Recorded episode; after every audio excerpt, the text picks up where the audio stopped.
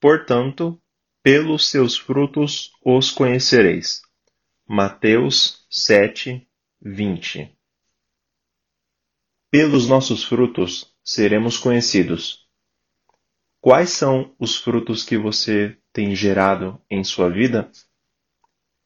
Será que o seu testemunho de vida e as consequências deste testemunho para outros que o olham têm gerado frutos para a vida ou frutos para a morte? Isso é uma reflexão que devemos fazer constantemente, pois nem sempre sabemos a consequência das nossas ações. Mas a boa notícia é que, com a ajuda e o auxílio do Espírito Santo, podemos ser guiados dia após dia e podemos permitir que Ele oriente os nossos passos, oriente as nossas ações, oriente as nossas vidas, oriente as palavras que saem das nossas bocas, para que estas possam gerar vida. E que essa vida, esses frutos que vão ser manifestos e vão ser realmente frutificar em outros, possam manifestar que Jesus Cristo é o Senhor.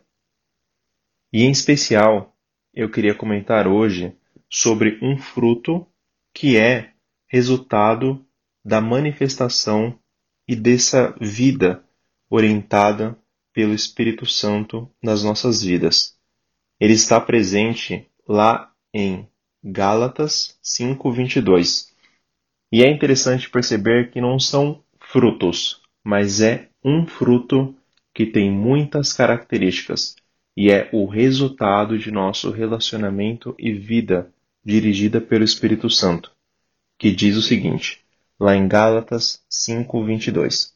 Mas o fruto do Espírito é amor, gozo, paz, longanimidade, benignidade, bondade, fé, mansidão, temperança.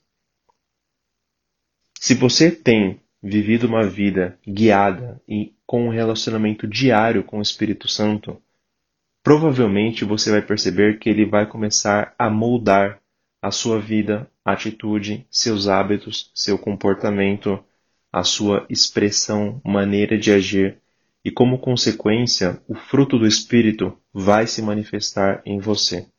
Você vai sentir amor pelo próximo, amor por si mesmo, a paz que excede todo entendimento, temperança em suas ações e no seu agir, ter bondade, pois o nosso Senhor é bom, benigno e bondoso, fé para crer nas coisas que não estão realmente sendo visíveis, mas que pela fé podemos crer e já realmente confiar que irão acontecer, e tantas outras, como consequência do relacionamento com o Espírito Santo.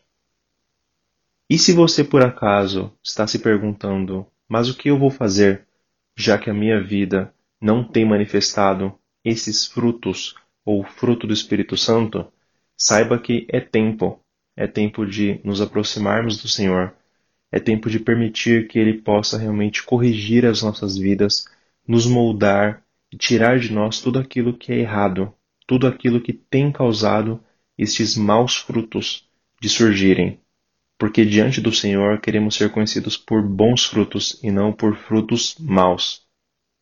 E eis que aquele que está em Cristo, nova criatura é.